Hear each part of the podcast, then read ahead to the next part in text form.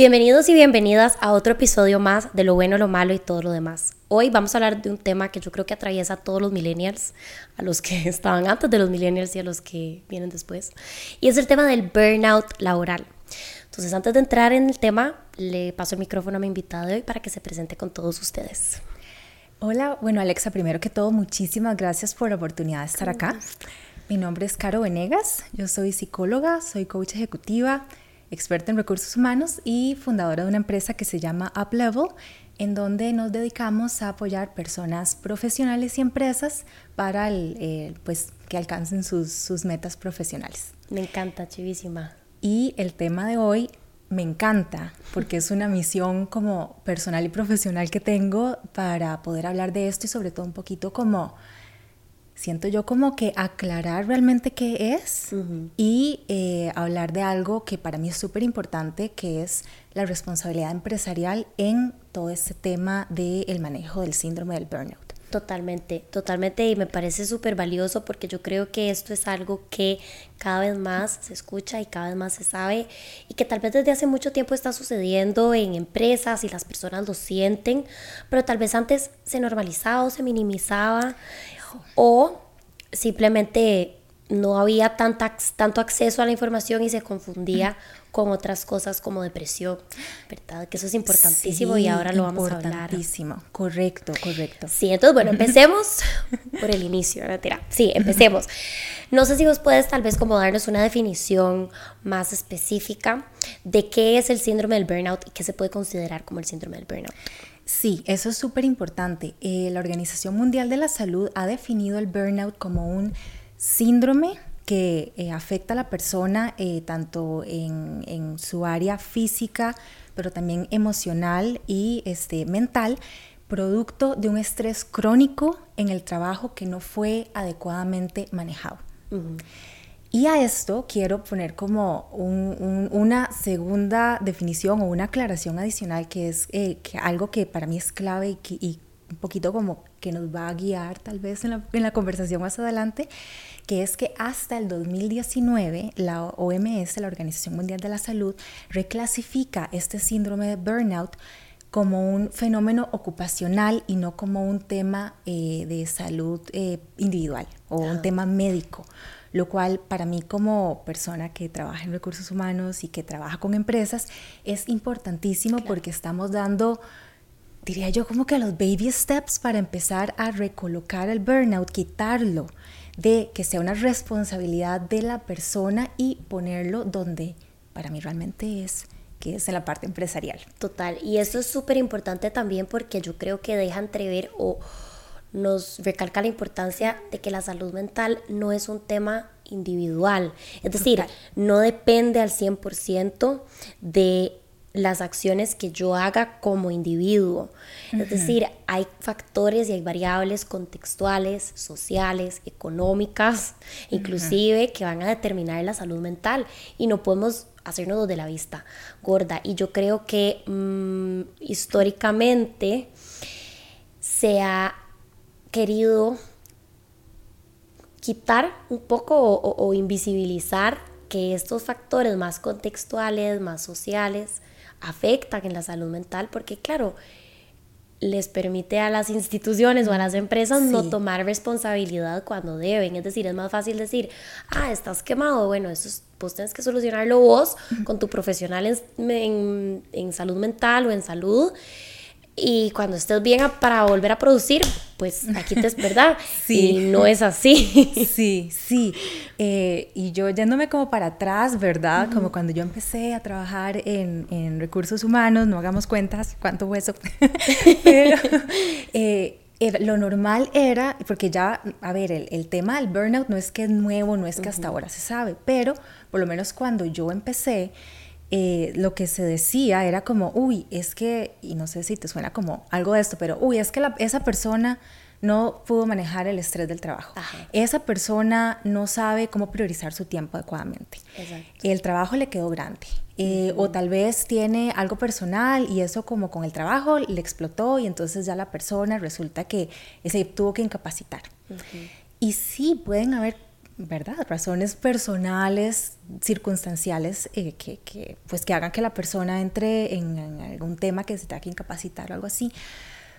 Pero em, una de las cosas que quiero que conversemos es sobre las verdaderas razones por las cuales yo me llego a quemar y que esas razones, eh, mi concepto es que eh, la persona, así como un individual contributor o, o, contribuidor individual, no va a poder por él o ella misma, solo, en, únicamente individualmente, poder hacer algo para salir de eso, porque las circunstancias son del ambiente de trabajo, no solo de la persona. Exacto.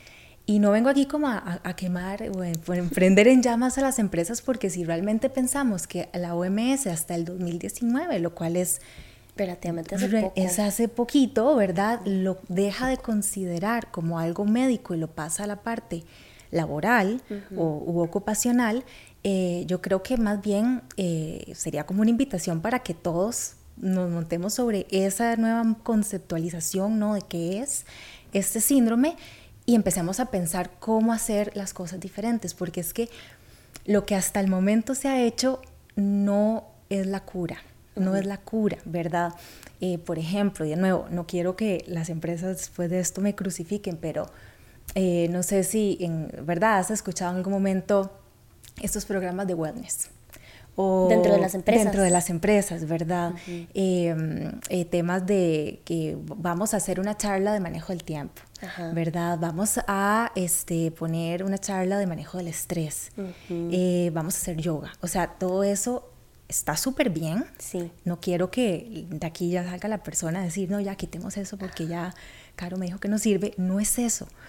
Pero eso sí es lo que se ha pensado que es como la, la cura o la prevención y no, no va por ahí porque hay seis cosas que si no las resolvemos sistémicamente, ¿verdad? Si no las resolvemos como un todo, la persona, la única consecuencia natural de estar en un ambiente laboral que no sea eh, saludable va a ser que yo me queme, va a ser que yo colapse. Exacto, y que todas, todos estos esfuerzos que vos decís, como de yoga o qué sé yo, una charla de manejo del tiempo, este tipo de cosas, al final es como tapar el sol con un dedo, digamos. Sí, o tal vez si yo pues jugando así como un poquito como de, de, de, yo estado de parte de recursos humanos, ¿verdad? Si a mí desde que yo entré en la empresa me dijeron que el burnout era un problema que es que la persona no sabe manejar el estrés, yo, yo naturalmente pensaría que si le damos charlas para manejar el estrés, ahí estoy atacando el problema, ¿verdad? Porque históricamente y tradicionalmente se ha considerado que es algo que le pasa a la persona, porque la persona no tuvo la capacidad para poder hacer su trabajo adecuadamente. Ahora, con esto que me estabas diciendo de los seis factores, no sé si como nos quieres compartir cuáles son estos seis factores que, que la persona sí o sí lo van a llevar o la van a llevar a tener un burnout. Claro, claro que sí. Y no sé, usualmente, vamos a ver, vos qué pensás que es el principal o el, factor por el cual las personas se queman? ¿Qué es lo que usualmente uno piensa? Bueno, vamos a ver.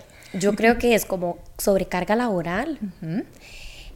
Y esto, digamos, lo digo porque yo trabajé en empresas, entonces, en dos, tres transnacionales, y fue lo que yo pude ver, ¿verdad? Como que, número uno, hay una sobrecarga del trabajo, ¿verdad? Es demasiado el trabajo que te ponen.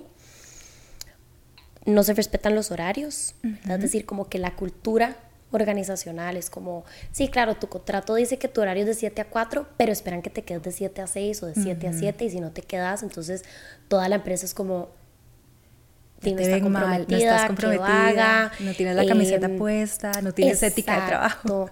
¿Verdad? No va the extra mile. Sí. Págame el extra mile. Em, ¿Verdad? O sea, como que aquí, ¿verdad? Como que al final es un tema de, de que yo es, bueno, no, en fin. Eh, y yo creo que también es, es, una falta de seguridad psicológica, como en el sentido de, y yo creo que es importante hablar de esto, ¿verdad? En el sentido de que tal vez no hay ambientes en donde laborales en donde las personas se sienten confiadas o seguras de poder alzar la mano y decir, hey, esto está haciendo mucho para mí, o de poner un límite, de decir que no, porque entonces tal vez lidian con equipos o jefes en donde no, no, no es bien recibido, o sea, los límites no son bien recibidos. Sí. ¿Verdad? No sé. Sí, diste con, con varios elementos eh, que, que van dentro de esta yo voy a decirle como receta para el desastre, ¿verdad? Entonces hablemos de esos elementos. El primero, y es el que usualmente sí se piensa que esa es la causa del burnout, es una sobrecarga de trabajo. ¿verdad?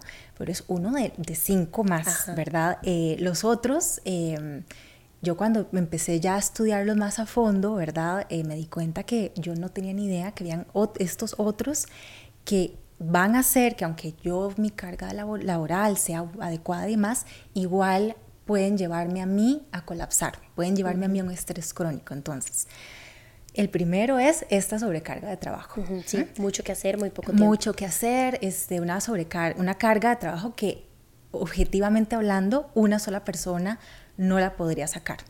¿Verdad? entonces ahí es donde vienen las horas extra, de donde viene esto, y que el extra mile, que la camiseta y todo eso, ¿verdad? Ok, entonces el, es el primero. El segundo elemento es una falta de autonomía para hacer mi trabajo. Entonces aquí hablamos de managers, eh, por ejemplo, si tengo un manager que es súper micromanager, ah, ¿verdad? O eh, está encima tuyo todo el tiempo. todo el tiempo, que no tengo, eh, si tal vez el proceso que estoy haciendo, yo encontré una mejora, pero la empresa no me lo permite eh, hacerle mejoras a los procesos, no tengo voz y voto en cómo voy a hacer mi trabajo. Esta falta de autonomía es el segundo ingrediente de esta receta que no queremos en las empresas, que, no, que no quisiéramos tener porque ya ahí empezamos a poner como todos los diferentes elementos para que el equipo entre o la persona entre en, en un ambiente eh, pues es, poco sano, ¿no? un ambiente que va a causar este tema del burnout. El tercer elemento es una falta de reconocimiento. Mm. ¿Qué pasa si yo hago este extra mile? Y aquí no solo estoy hablando de reconocimiento de, los bonos de dinero, lo cual obviamente todos lo queremos, ¿verdad? Pero eh, eh, también es el reconocimiento social, ¿verdad? ¿Qué pasa si yo tengo un jefe que, o jefa, ¿verdad? Es una persona líder que por más que yo haya el extra mile, que por más buenos resultados que tenga, nunca me lo, nunca me lo reconocen. Ese es un tercer elemento. Súper importante. Es súper importante. Eh, un cuarto elemento es un ambiente de trabajo tóxico. Si yo tengo compañeros eh, como decimos, super puñales, ¿verdad? Este, donde yo tengo miedo de preguntarle a alguien porque la persona va a ir inmediatamente con el manager a decir, ay, es que yo no sé por qué contrataron a Carolina, si no sabe nada, este, todo lo hace mal, ¿verdad? Eh, que ahí es donde un poquito hablamos de eh, la parte de, de seguridad psicológica en el trabajo, ¿verdad? Si yo estoy en un ambiente donde yo tengo miedo de alzar la voz, donde yo sé que cualquier cosa que diga va a ser usada en mi contra, ese tipo de cosas, es un cuarto elemento, un cuarto ingrediente de esta receta desastrosa que no queremos tener en la organización. El quinto elemento es, em, ese siempre se me olvida. Em, ¿Por dónde iba? Sí, aquí yo creo que va a haber una, edición ahí para... Todo bien. Em, wow, el quinto elemento es... Ya, ya me acordé. Entonces, toma dos. ¿eh? el quinto elemento es eh, una percepción de falta de justicia. Eh, cuando yo estoy en un ambiente donde van a haber argollas, favoritismos, mm. donde, por ejemplo, las reglas me aplican a mí, pero resulta que el manager te favorece a vos, ¿verdad? Entonces, por ejemplo, yo tengo que quedarme hasta el último minuto de mi jornada laboral, pero vos sí podés irte antes. O cuando ya yo empiezo a ver que eh, las condiciones no son iguales para todos, ese es un quinto elemento. Y el sexto es una incongruencia entre los valores que yo tengo, digamos mis valores éticos o morales, y lo que la empresa me ponga a hacer. Por ejemplo, si yo trabajo en ventas y a mí la empresa me dice, Caro, vea, usted tiene que ir a lograr la venta como sea, vaya, engañe, mienta, no sé, lo que eh, ofrezcale cosas a los clientes que eh, no son, ¿verdad? Que, que, no los, que no los vamos a poder dar, pero no importa porque usted tiene que lograr la venta. y yo, pues por mis valores éticos, ¿verdad? Eso no me hace sentir bien, ahí va a haber otro elemento, ¿verdad? Entonces son seis elementos que, si nos ponemos a pensar un poquito, ¿cuáles de esos están al 100% de control de la persona? Sí, no, realmente ninguno.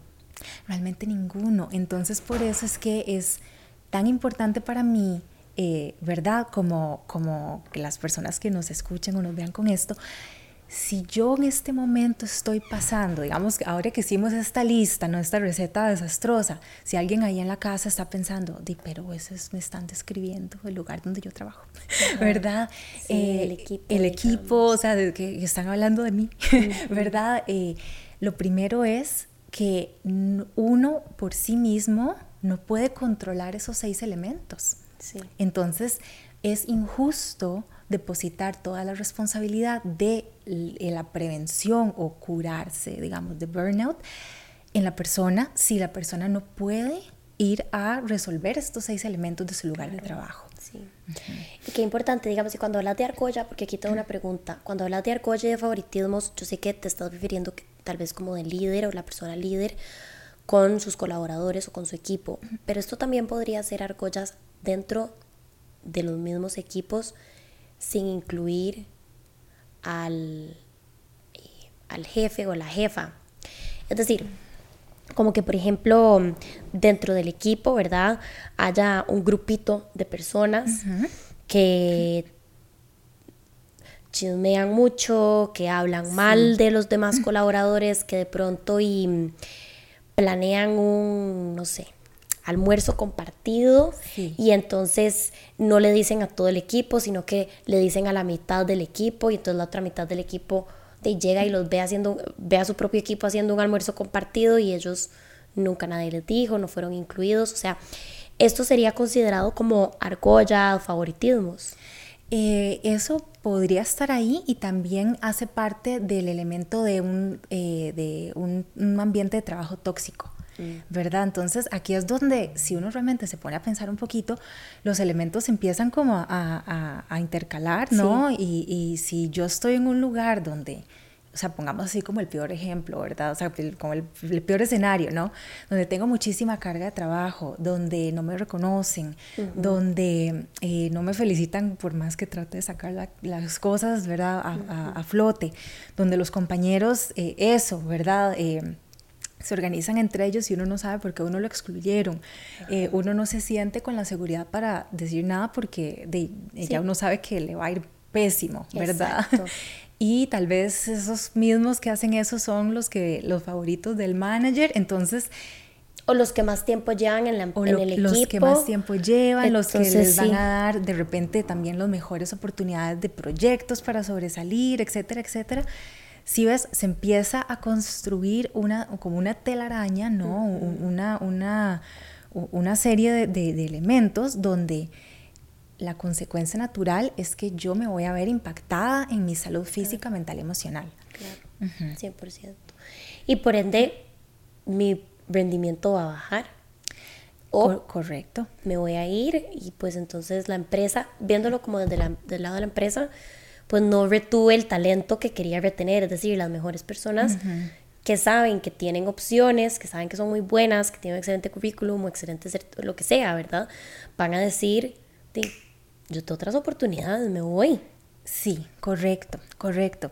Y eh, por eso es que, para, porque de nuevo, anteriormente, tal vez desde eh, el punto de vista de, de, los managers o de, no sé, del equipo de recursos humanos o así, lo que sí se monitorea un poquito más de cerca es la parte de la carga de trabajo. Pero estos otros elementos de repente se dejan pasar.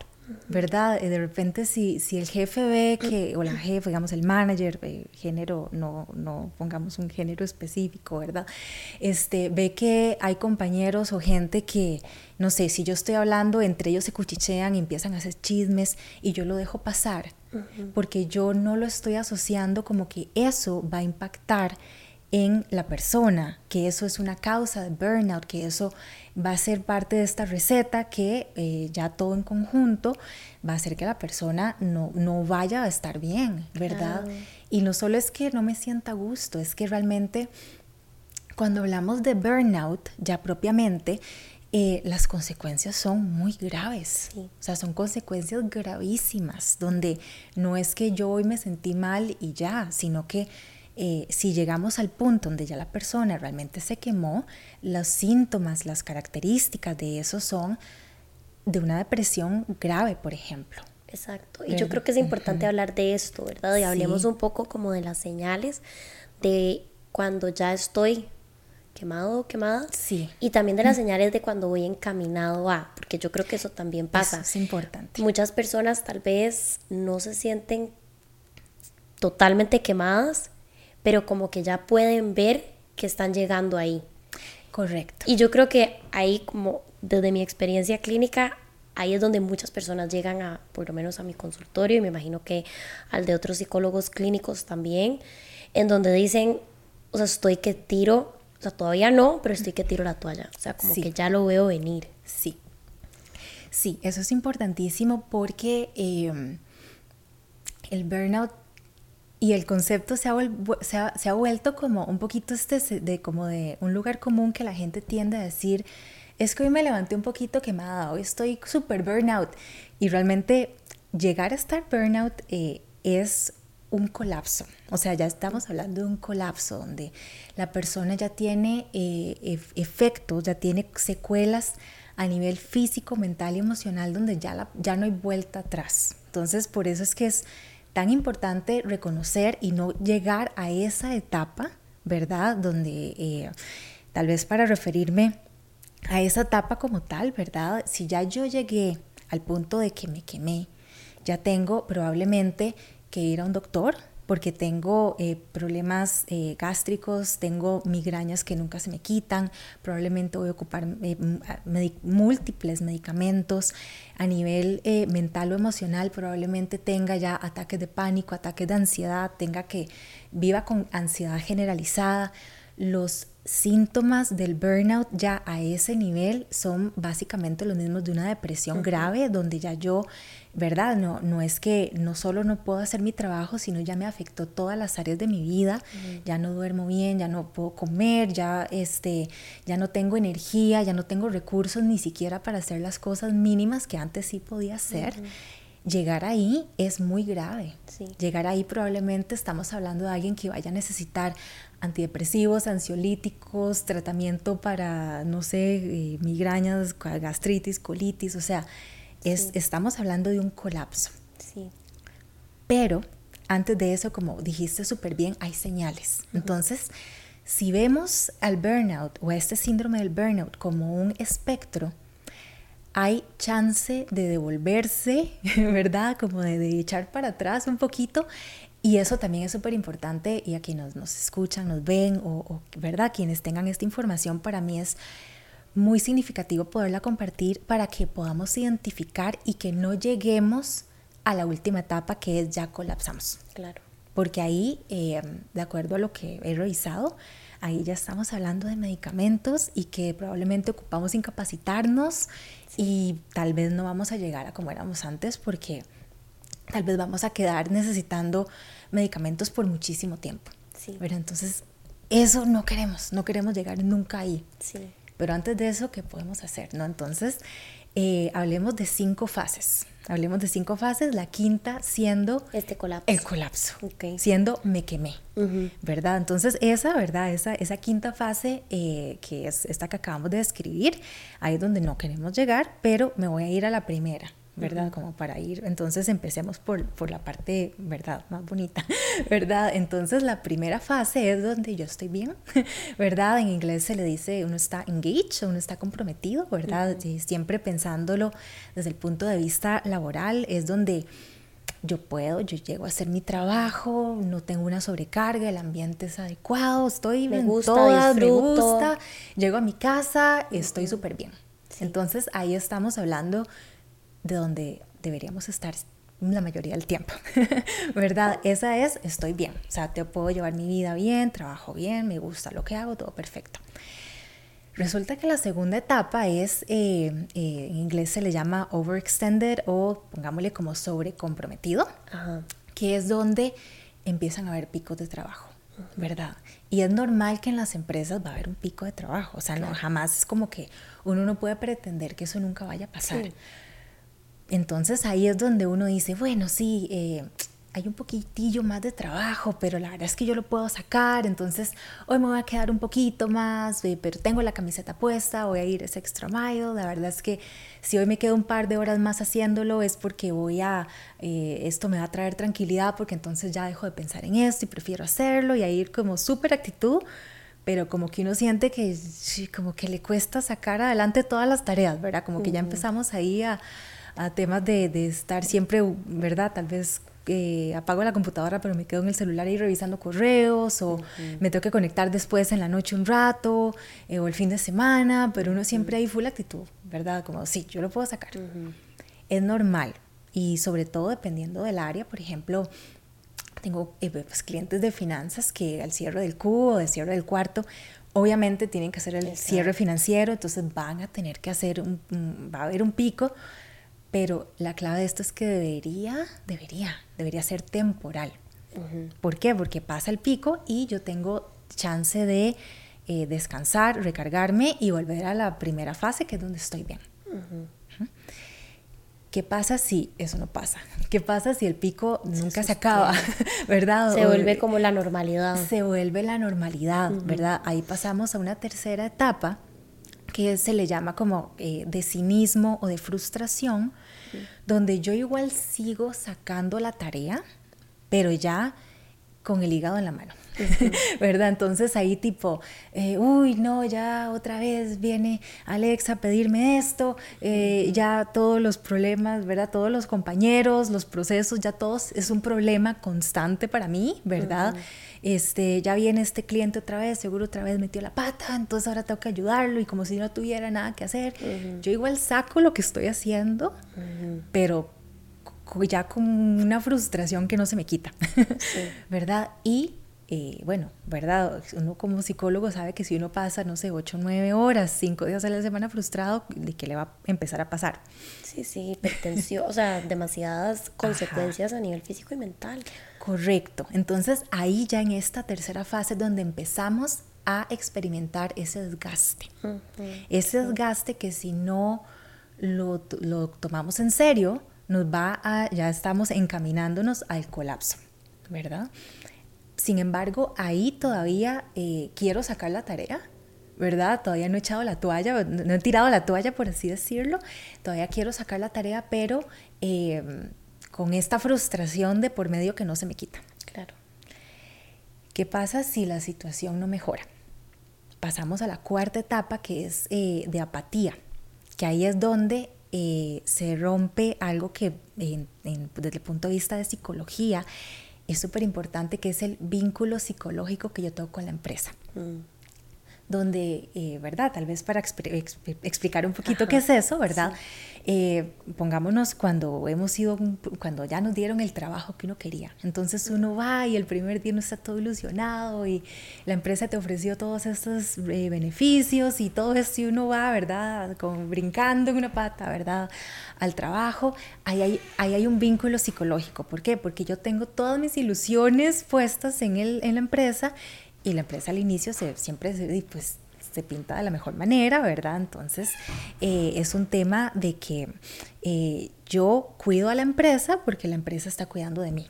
Y yo le tengo cariño a la empresa porque la empresa me tiene cariño de vuelta. Entonces, ahí nos tenemos el vínculo, ¿verdad? Y el vínculo psicológico es lo que hace que eh, en todas las etapas anteriores, aunque tal vez tuve un pico de trabajo, yo me pongo la camiseta, estoy comprometida por por ese vínculo, porque yo sigo teniéndole este cariño a la empresa y sigo creyendo que la empresa va a cuidar de mí y, y, sigo, ¿verdad? Como viéndola con buenos ojos y, con, y ¿verdad? Y, con, y, quiero como dar lo mejor de mí porque tengo ese cariño a la empresa. A pesar de que ya me estoy sintiendo agotada, frustrada. De malas, irritable, etcétera. Correcto. A pesar de eso, sigo con este vínculo. Si ya llegamos a esta cuarta parte donde ya, digamos, se, se le ha definido como de apatía, el vínculo se rompió. Y es como cuando, ¿verdad? Uno saca una hoja de, la, caja o del sobre, ¿verdad? Que esa analogía eh, se utiliza bastante, ¿verdad? Que la hoja al principio está perfecta, ¿verdad? Si uno la arruga y la vuelve a tratar de estirar, la hoja ya no va a ser la misma. Exacto. Eso es lo que pasa con, cuando se rompe el vínculo psicológico con la empresa. Aunque yo no me vaya, ya yo no voy a volver a tener ese compromiso. Va a ser difícil, va a ser muy difícil y va a tener que haber mucho esfuerzo de parte de la empresa para que yo vuelva a tener confianza. ¿Por qué? Porque ya en este momento donde el vínculo se rompió, ya internamente yo dije, yo cuido a la empresa, la empresa no cuida de mí. Exacto. Entonces ya ahí ya no tengo confianza. Claro, es como ver que todos mis esfuerzos y toda la inversión de energía, tiempo y recursos que yo estoy poniendo, todo esto a nivel laboral, sí. no se está retribuyendo de alguna forma. Correcto. No solamente de manera, como hablamos ahora, de manera monetaria, o sea, no, no, no una compensación como monetaria, sino de reconocimiento, de seguridad, de sentirme como que mis necesidades emocionales y físicas importan. Exactamente, exactamente. Y ahí entonces, cuando ya uno está en esta parte donde ya el vínculo se rompió, ahí es donde uno dice, ¿sabe qué? Me importa. No me importa nada. O sea, voy a hacer eh, mi trabajo al mínimo, porque de por sí, para eso me pagan. Entonces voy a hacer lo mínimo para que no me despidan. El extra mal, olvídese, si sabe contar no cuente conmigo, ¿verdad? Para eso. Y este, voy a hacer literal lo mínimo para que no me despidan mientras consigo otro trabajo o lo que sea. Y si me despiden, favor que me hacen. Eso, no sé si eh, a principio de año escuchaste un poquito como ese concepto del quiet quitting. Quiet quitting, sí. Quiet quitting. Eso es eso. Es esto. Exacto. Es esto. Entonces, eh, ¿verdad? En aquel momento eh, lo que es como, perdón, quiet quitting es como renuncia silenciosa. Correcto, renuncia silenciosa donde, aunque yo estoy ahí de cuerpo, mi alma ya se fue, ¿verdad? Por así decirlo, porque yo ya voy a hacer lo mínimo mientras consigo otra cosa y me voy. Exacto.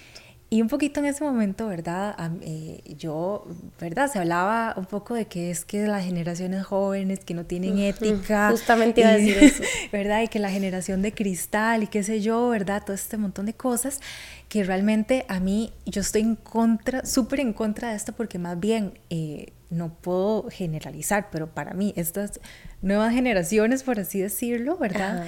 Eh, más bien yo estoy súper orgullosa de que las personas más nuevas, ¿verdad? Que van ingresando a la parte laboral sean más vocales en qué es lo que quieren, cómo quieren y todo, porque cuando yo entré a trabajar, ¿verdad? Que no fue, o sea, no, no, no fue hace 50 años, ¿verdad? Pero sí, ¿verdad? Pero en comparación con los chiquillos jóvenes, ya uno, ya, ya, uno tiene que aceptar que ya uno es de otra generación, ¿verdad? Este, eh, sí era como o sea, cállese y aguántese, ¿verdad? Y ahorita estas generaciones nuevas que sí ya son más vocales, tal vez están más empoderadas y demás, yo me rehuso a decirles generación de cristal y yo me rehuso a que el white quitting se vea como una falta de ética porque si, el, si la empresa no cuidó de la persona, porque la persona va a cuidar de la empresa. Exacto, totalmente.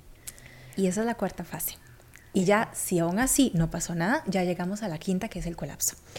Claro que de la cuarta a la quinta me imagino que lo que sucede es que la persona ya está totalmente desinteresada. Y aquí lo que yo me imagino es también como este contexto tal vez más social o más de tal vez la persona tiene deudas o tiene una familia. Correcto, por supuesto. Y entonces no puede necesariamente de forma tan sencilla decir, bueno, me voy y ahí veo a ver qué hago. Y ahí veo a ver qué hago o espero, ¿verdad? Mientras busco, bueno, me doy como, ¿verdad? Este break entre trabajos, mientras busco otro. O inclusive a veces pasa que, pues, depende de la industria en la que estemos o de nuestro trabajo, no es tan sencillo conseguir otro trabajo que nos pague igual o que tenga los mismos beneficios para nuestra familia, ¿verdad? Pensando en seguros médicos o pensando en beneficios. Entonces, yo sí he visto que muchas personas a veces se quedan en trabajos que no se sienten cómodos o cómodas porque, porque dicen, bueno, pero es que me pagan esto y yo no sé en dónde, qué otra empresa me van a pagar esto o tengo estos beneficios en donde cubren a mi esposa o cubren a mi pareja o a mis hijos o a lo que sea. Y en otras empresas yo he visto que no. Correcto. Y entonces no sé si eh, la diferencia, corregime si no, pero es una pregunta más bien para vos, o sea, si tal vez la diferencia entre la cuarta y la quinta es, ya en la cuarta estoy harto o harta y simplemente no me puedo ir. Pero no me puedo ir. Ajá, y entonces sostengo, sigo sacando la tarea a lo mínimo, hasta que un día literalmente ya no me levanto de mi cama. Exactamente, ¿verdad? Porque si, si volvemos al concepto de, eh, del, espectro, ¿verdad? Que es como las etapas no necesariamente son lineales, excepto la última, que ahí ya es porque ya hay una consecuencia física grave, ¿no? Pero antes de eso yo puedo decir que hoy voy a hacer lo mínimo por, el que por lo que me pagan, pero de, si no me, conseguí, no conseguí nada y yo veo que no me está saliendo nada, no me están llamando, de otra vez me obligo a ponerme la camiseta, ¿verdad? Y a volver a tratar de, de, de ir el extra mile y a tratar porque si no yo sé que eh, de no, me despiden, ¿verdad? Entonces, eh, igual hay un desgaste, porque el, punto es que estoy batallando, si volvemos como a, los elementos anteriores, estoy batallando contra un ambiente de trabajo que no es saludable, pero aún así me obligo a ponerme la camiseta. Y me obligo a sacar las cosas, me obligo a seguir haciendo, ¿verdad? A tratar de dar lo mejor de mí cuando ya no tengo recursos para hacerlo, cuando ya yo ya perdí la confianza en la empresa. Exacto. Entonces eso indudablemente va a llegar si uno es como, no sé, como cuando uno anda en el carro con apenas el mínimo del tanque así en rojo, ¿verdad? En algún momento se va a apagar. Si uno no le echó gasolina, ¿verdad? Entonces es lo mismo para la persona. Nosotros no vamos a poder sacar recursos ilimitados si el lugar donde estamos es el que nos está ocasionando el desgaste. El, el desgaste. Sí, con el agravante aquí que lo que vos decías ahora, que cuando ya se llega a este colapso, o bueno, yo creo que inclusive antes, me puedes corregir si no, ya la persona deja, no solamente dejó de disfrutar de su trabajo, sino que dejó de disfrutar también de las otras áreas de su vida. Entonces llegan, muchas veces llegan reportando y a, la, a consulta, ¿verdad? Llegan y literalmente es como ver un cuadro como un cuadro de depresión. Correcto. Pero uno se pone a explorar y, realmente es un burnout o un pre-burnout, digamos. Correcto, correcto. Eh, y, hay personas que, eh, yo he conocido casos que sobreviven a punta de pastillas. ¿Verdad? Eh, me tomo un ansiolítico para ir a trabajar, en la noche me tomo una pastilla para poderme dormir, el otro día me tengo que tomar no sé cuál pastilla para poderme despertar, para seguir trabajando en un lugar donde no quiero estar ya más. Qué fuerte, sí. Y esa es la eh, realidad de muchas personas. De muchísimas personas, de muchísimas. Y, y, y, realmente por eso es que para mí es como la misión personal mía, ¿verdad? es hablar de esto porque si hay algo, vamos a ver, si hay algo que yo quiero que las personas que, hay que nos están escuchando y viendo entiendan es que si yo estoy en un lugar así, no me puedo culpar de no estar bien, porque la consecuencia natural de estar en un ambiente poco sano es que yo me enferme. Exacto. ¿Verdad? Es que yo me voy a enfermar. Entonces, em, un poquito la invitación es, o sea, tras de que es eh, más bien como reconocer lo que realmente estoy haciendo. O sea, estoy tratando de dar lo mejor de mí en un ambiente que no está propiciando lo mejor de mí. Exacto y no me no culparme si no puedo ser el empleado o la empleada estrella que tal vez en algún otro momento fui. Totalmente. Y yo creo que más bien volviendo un poquito a esto que vos decías de lo de la generación de cristal, yo creo que más bien es muy valiente que esta que nosotros como generación estemos cuestionando y estemos exigiendo de cierta forma cambios estructurales de cómo se han venido haciendo las cosas, porque definitivamente alzar la voz, levantar la mano y decir, hey, esto no me gusta, o inclusive cambiar de trabajo, o sea, son riesgos que se están asumiendo al final del día. Y eso a mí me parece cero cristal. Correcto. Más bien me parece ultra valiente que se esté literalmente retando el status quo, por así decirlo, y diciendo, hey, o sea, ustedes como organización o instituciones o lo que fuera, pueden hacer esto mejor. Correcto, correcto. Eh, yo también, a mí me parece fabuloso y me parece fabuloso que ya haya como un cambio de, mindset, ¿verdad?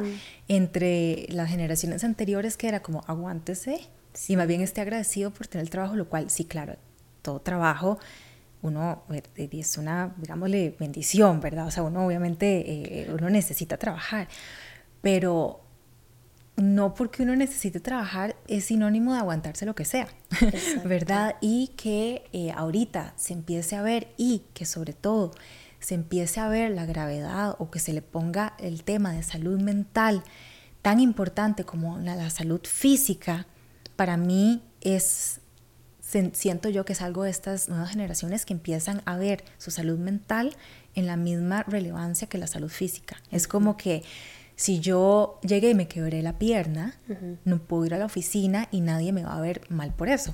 Pero si yo digo es que estoy deprimido, deprimida, eh, anteriormente eso no era una razón para no seguir produciendo y no seguir trabajando. Y yo siento que se ha empezado a cambiar un poquito eso, o por lo menos las personas están siendo un poquito más vocales al respecto. Eso y también... Eh, no solo eso, sino también exigir mejores condiciones para no tener que poner toda su vida personal en pausa y como que no importara por, por estar trabajando. Exacto, yo tenía un profe en la U que decía que nuestra generación trabajaba para vivir y no vivía para trabajar y que la generación de él fue criada o fue bajo este mindset de usted vive para trabajar. Completamente. No al revés, ¿verdad? No trabajas para vivir, para disfrutar la vida y hacer otras cosas. Correcto. Y yo creo que es eso, ¿verdad?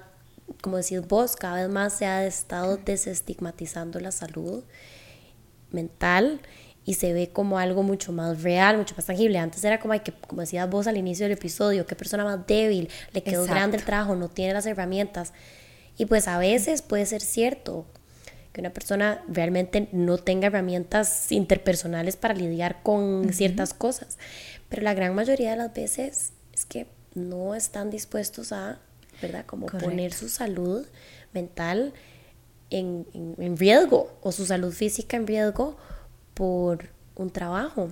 Correcto, correcto. O sea, sí, puede pasar que en algún momento fue una mala contratación, pero mi experiencia es que la mayoría de veces no es eso, es que las condiciones, más bien, a mí me preocupa un poco como quién puede ser exitoso en, una, en condiciones tan poco saludables, Exacto. ¿verdad? Es como, ¿qué, ¿qué, pasó ahí para que puedas estar así como sobresaliendo bajo condiciones tan, tan precarias de trabajo, ¿no? Totalmente. Ahora, vos o cuáles son tus recomendaciones para las personas que tal vez nos están escuchando y que están diciendo, ups, o sea, yo estoy en etapa 3 o en etapa 4 o en 2 o bueno, ya he vivido burnouts de colapsos o conozco personas o inclusive que reconocen que tal vez están, como decías vos, engaged, comprometidos, que están disfrutando su trabajo, pero que logran ver que tal vez están en un ambiente laboral que cumple con alguno de los de los de las de los ingredientes para el desastre como les decía vos. Sí claro eh, yo siempre pienso y, y, verdad como cuando trabajo con las personas es qué es lo que está bajo tu control verdad porque en, bajo estos seis ingredientes de la receta desastrosa nosotros no podemos controlar muchas cosas pero sí hay cositas que sí podemos hacer.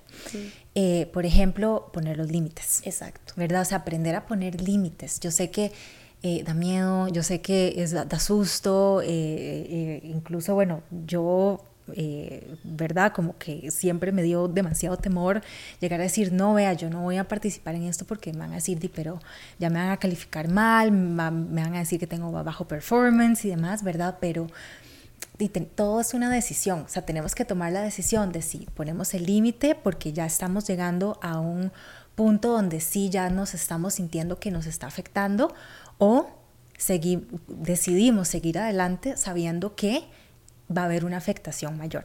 ¿verdad? Entonces al final es una decisión eh, personal siempre y cuando uno pueda decidirlo, porque es que es muy complejo, Ale. Si yo llego y digo, no, ya yo no voy a aceptar más carga de trabajo, pero estoy en un ambiente donde ya yo sé que eso me va a traer un montón de represalias, no es tan fácil. Por eso es que eh, es decir como que la persona lo va a poder solucionar por sí sola es muy ingrato porque no se va a poder. Pero dentro de lo posible, dentro de lo que yo me sienta cómoda, poniendo límites.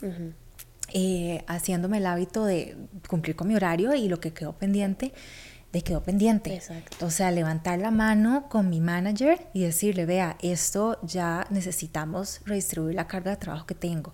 De nuevo, esto sí, sí hay seguridad para hacerlo, si no es que eso me va a traer peores consecuencias, ¿verdad? Porque esto también hay que tenerlo muy claro. No todas las personas van a estar con la libertad de levantar la mano y decirle a su manager y tener una conversación de confianza donde el manager va a entender y va a hacerlo, ¿verdad?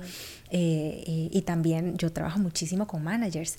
Eh, no es que los managers sean unos personas que están ahí para ver cómo explotan a la gente. O sea, yo a mí me consta de primera mano lo, lo preocupados y preocupadas que son por sus equipos, pero tal vez ellos y ellas no pueden llegar y decidir por sí solos que ya no van a aceptar más carga de trabajo. Entonces, Exacto. por eso es que al final la responsabilidad de buscar mejores condiciones es una responsabilidad grupal y responsabilidad sistémica y responsabilidad de muchas capas de una empresa. No va a ser solo una persona. Claro. Pero bueno, volviendo a la parte de la persona, ¿verdad? Poniendo límites. Em, tratando de, de, de ¿verdad? De, de cuidar ¿qué me estoy diciendo yo si no estoy dando la talla? ¿verdad? Un poquito como ese tema de diálogo interno, si me estoy diciendo, uy, no, Caro, pero qué pendeja usted, ¿cómo usted no va a poder hacer esto? Manda, que no pueda, ¿verdad? O sea, cuidar un poquito y más bien como, ¿verdad? Eh, eh, uno re, eh, reframe, como re, ay, ¿cómo se dice? Como resignificar. Resignificar, gracias. Toda la cosa del inglés que, este, eh, eh, resignificar qué es lo que yo me estoy diciendo acerca de si no estoy logrando sacar adelante todas las cosas, ¿verdad? En lugar de decir, uy, no, es que sí, definitivamente yo no estoy preparada para el puesto, más bien decir, estoy haciendo mi mejor esfuerzo ante unas circunstancias que son muy retadoras, ¿verdad? Entonces ya, de ya que lo de afuera es retador, no, no ponerlo peor diciéndose uno cosas malas de uno, ¿no? Buscando ayuda cuando uno ya realmente está viendo que tiene síntomas eh, ya más, más, que ya están comprometiendo mi salud, ¿verdad? No esperarse hasta que ya colapsé para, si necesito ir y buscar un profesional y empezar a tomar algún tipo de medicamentos, porque eso es lo que en ese momento necesito, hagámoslo. Uno cuando va al doctor de la parte física, por así decirlo, si, no sé, me duele la cabeza, tengo una gran migraña, yo no dudo en tomarme la pastilla para la migraña, ¿por qué no hacer lo mismo si uno tiene ya temas mentales y emocionales, verdad? Eh, buscar ayuda, ¿verdad? Este, definitivamente buscar otras opciones si uno ve que la cosa no va a mejorar en la parte de trabajo y si me siento con seguridad eh, de poder levantar la mano, ¿verdad? Este, levantar la voz, de decir, hey, estas situaciones no me parecen correctas, hacerlo. Pero cada quien tiene que medir qué al final es lo que le va a traer mejor eh, retorno de inversión, por así decirlo, ¿verdad? Dependiendo mucho de las circunstancias laborales en las que esté. Sí, totalmente de acuerdo con vos. Y me gustaría agregar un, un último que sería como, y no sé, me, decís si estás de acuerdo, como reforzar las otras áreas de tu vida en donde disfrutas y en donde te gusta. Es decir, como esto que vos decís de cumplir con el horario y de lo que quedó pendiente, quedó pendiente. Y si a mí hacer ejercicio o ir a yoga o hacer o caminar, jugar con mi perro, o ver a mis amigas, o ver a mi familia, tomarme un café, leer un libro, ir a la montaña, lo que sea. Estas cosas a mí me hacen sentir bien, me hacen sentir como que valgo, como que soy importante. Sí.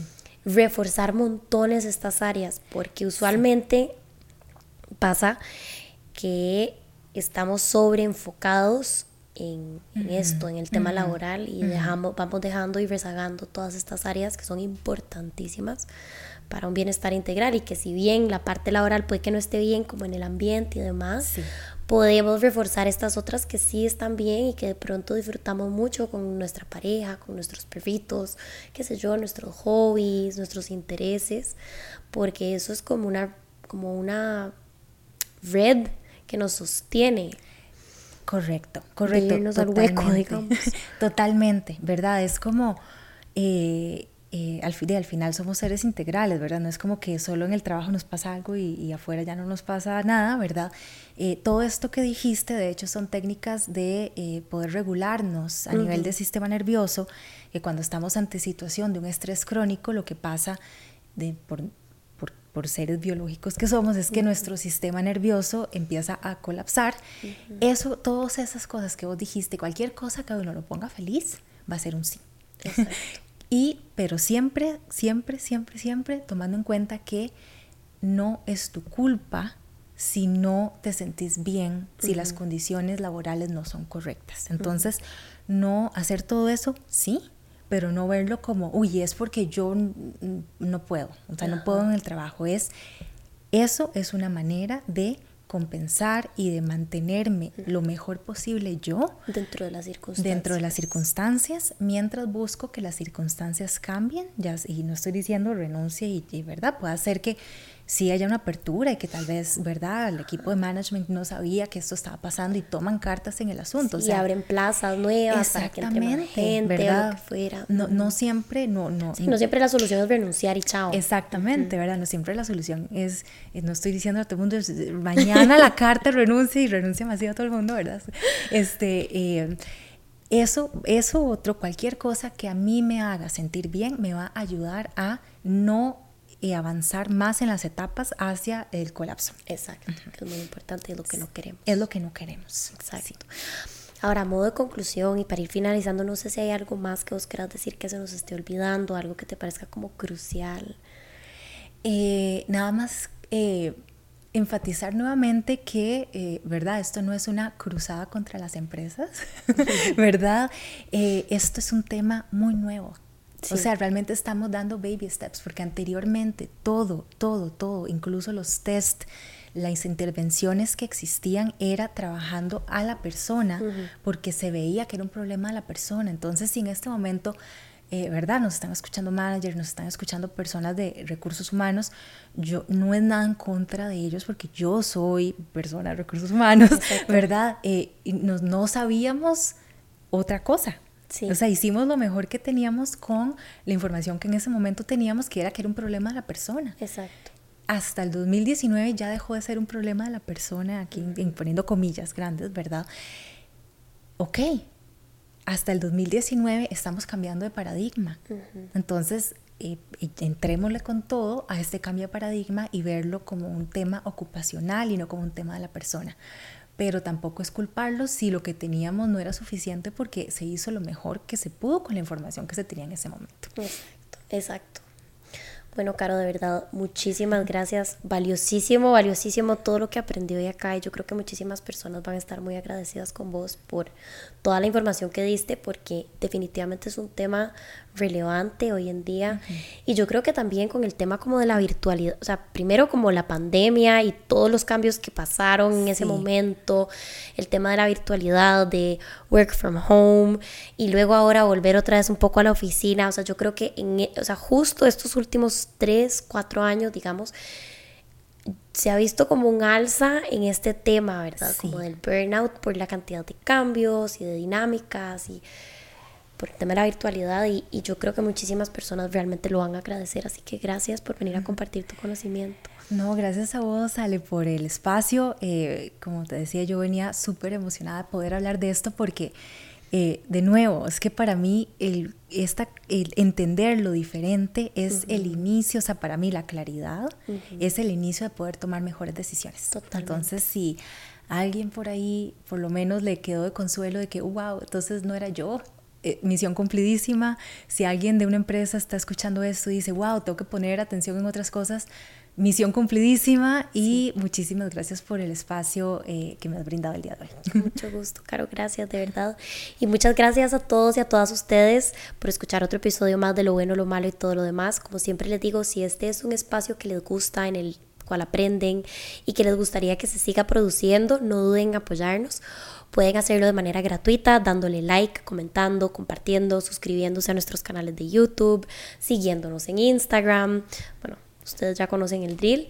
Y si quieren apoyarnos de manera monetaria, también lo pueden hacer a través de Patreon en www.patreon.com slash no pasa nada oficial. Muchas gracias nuevamente y nos vemos en el próximo. Chao.